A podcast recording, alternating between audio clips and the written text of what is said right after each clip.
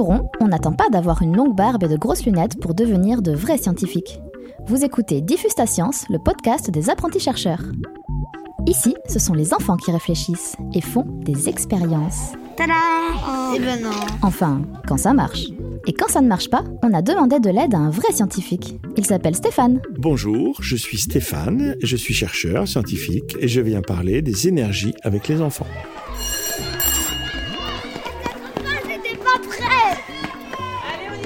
Bonjour, bienvenue à l'école La Garenne.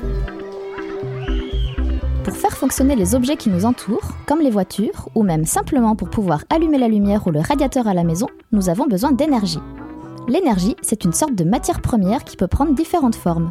Il y a deux grandes catégories d'énergie, les renouvelables et les non renouvelables. Et c'est de ça dont on va parler aujourd'hui. Mais d'abord, c'est quoi au juste une énergie renouvelable? Et comment on fait la différence avec une énergie non renouvelable Nous avons posé la question aux élèves de CE2-CM1 de Madame Canal à l'école Lagarenne de Bron.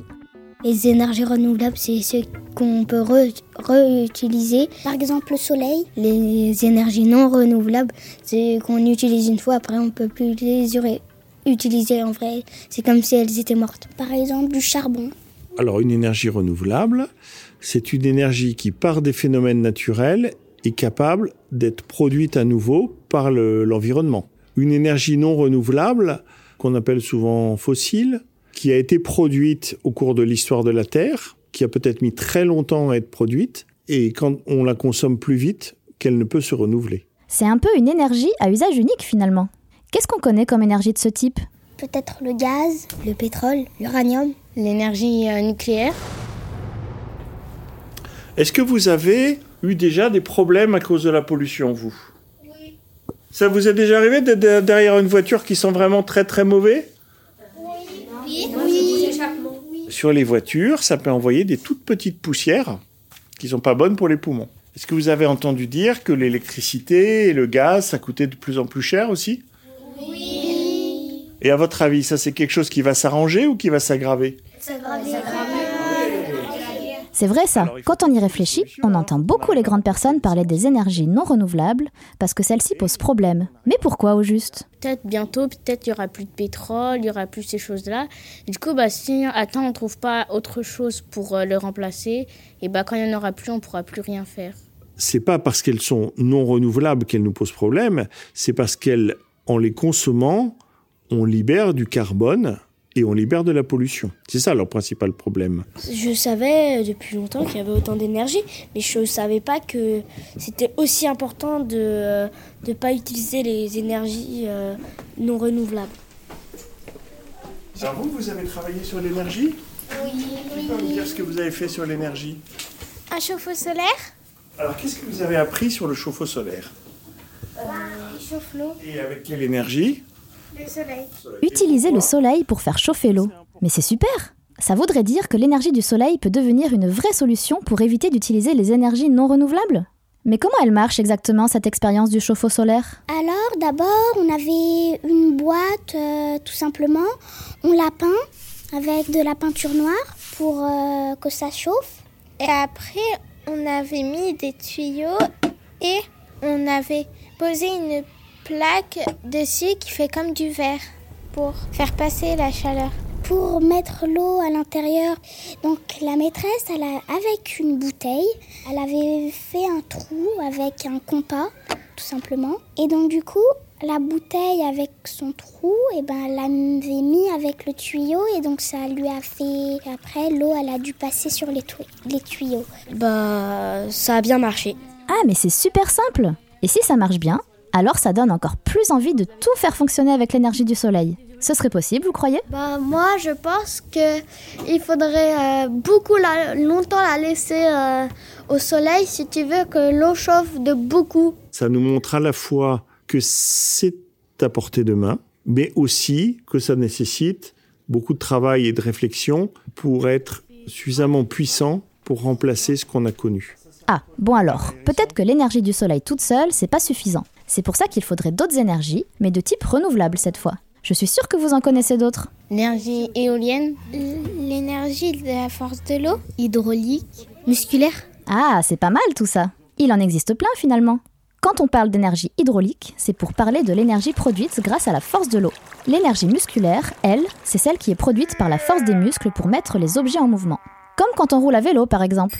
Mais est-ce que c'est suffisant quand on veut faire fonctionner des objets plus gros ou plus nombreux Si on voulait faire une voiture complètement solaire, est-ce que ça serait une bonne idée? Hmm, ben, euh, faudrait des panneaux solaires, mais euh, si euh, y a... mais on pourra pas rouler la nuit. Et ça, bien sûr, ça poserait problème. Mais pour autant, si ces énergies ne sont pas suffisantes toutes seules, ça ne signifie pas qu'elles sont inutiles. Alors, qu'est-ce qu'il faut pour qu'une énergie soit utilisable? On attend d'une énergie qu'elle soit accessible, pas chère, qu'elle soit transportable, c'était le gros avantage du pétrole, de l'essence, etc., et qu'elle soit stable, qu'on puisse la stocker. Les avantages de l'essence, par exemple, c'est donc qu'elle est stockable et accessible. Mais les énergies renouvelables, elles, on n'a pas besoin de les stocker ou de les transporter, puisqu'elles sont présentes en permanence autour de nous. Ouais, l'énergie solaire et aussi l'énergie éolienne, comme ça, ça utilise des choses naturelles et c'est pas polluant. Euh, bah, moi, je pense que l'énergie musculaire, ça peut beaucoup aider puisque c'est de l'énergie que tu produis toi-même. Et c'est pas des machines ou des trucs comme ça. Pour aller chercher son pain, la meilleure énergie, c'est l'énergie musculaire. Mais pour traverser toute la France, ça ne marche pas. Donc ça veut dire qu'on peut pas tout faire avec l'énergie renouvelable? Comment on fait alors? Quelle est la meilleure énergie qu'on peut utiliser? Il n'y en a pas qu'une seule qu'on devrait faire. C'est plein de sortes d'énergies re- renouvelables qu'on pourrait prendre pour plein de choses. Le mix énergétique parce que euh, tu utilises plusieurs énergies? Éolienne, électrique, musculaire, nucléaire. En fait, en fonction des situations, il y a certaines énergies qui sont plus adaptées que d'autres. Le plus simple, c'est d'ajuster selon les besoins. C'est ça qu'on appelle le mix énergétique. Il n'y a pas de meilleure énergie pour tout.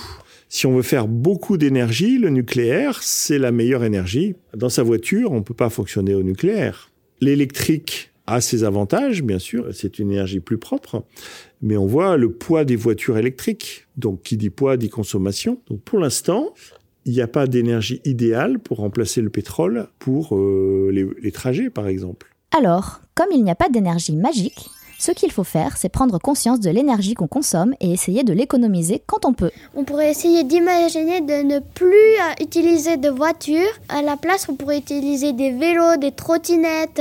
Euh, bah, il y a aussi quand on utilise beaucoup beaucoup d'électricité chez toi. Chez toi, il faut que tu utilises le moins d'électricité. Comme ça, ça fait un peu un petit geste pour, euh, le, pour que ce soit moins chaud pour le réchauffement climatique. Comme ça, on payera moins d'électricité. Exactement, on paiera moins d'électricité ou moins de gaz, parce que le soleil, on ne le paye pas. On polluera moins.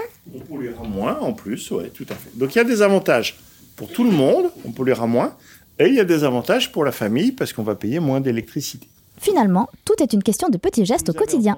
Mais concrètement, qu'est-ce qu'on peut faire ou conseiller de faire à ses parents pour limiter ses consommations d'énergie? On récapitule avec Stéphane. Moins utiliser la voiture, éteindre les appareils plutôt que les laisser allumer ou en veille, perdre moins d'énergie en chauffage, ça veut dire baisser le chauffage, mais aussi mieux isoler les maisons, favoriser la marche à pied ou le vélo sur les petites distances, Et aussi, des fois, il faut penser au futur des gens qui sont plus petits. Pour que, par exemple, tu as un fils et tu veux que ton fils ait une vie meilleure, alors il faut que tu aides à qu'il n'y ait moins de problèmes sur la Terre. Tout est dit. Ce qui compte, c'est l'idée de réfléchir et s'adapter. Prendre le vélo quand c'est possible, mettre un pull quand on a froid plutôt que d'augmenter le radiateur, éteindre la lumière dès qu'on quitte la pièce, ce sont des petits gestes qui comptent. Il existe d'autres solutions un peu plus importantes comme construire des voitures électriques, faire tourner des éoliennes ou utiliser des panneaux solaires. Mais ça, ce sont les adultes qui ont le pouvoir de le décider. En tout cas, ce qui est sûr, c'est qu'il faut chacun y mettre du sien. C'est comme ça qu'on pourra construire le meilleur futur. Voilà, c'était le dernier épisode de cette première saison de Diffuse ta science. Merci à tous les enfants qui ont participé au podcast. Vous avez été formidables avec vos questions, avec vos réponses et avec votre curiosité pour la science. À bientôt dans Diffuse ta science, le podcast des apprentis chercheurs de la ville de Bron.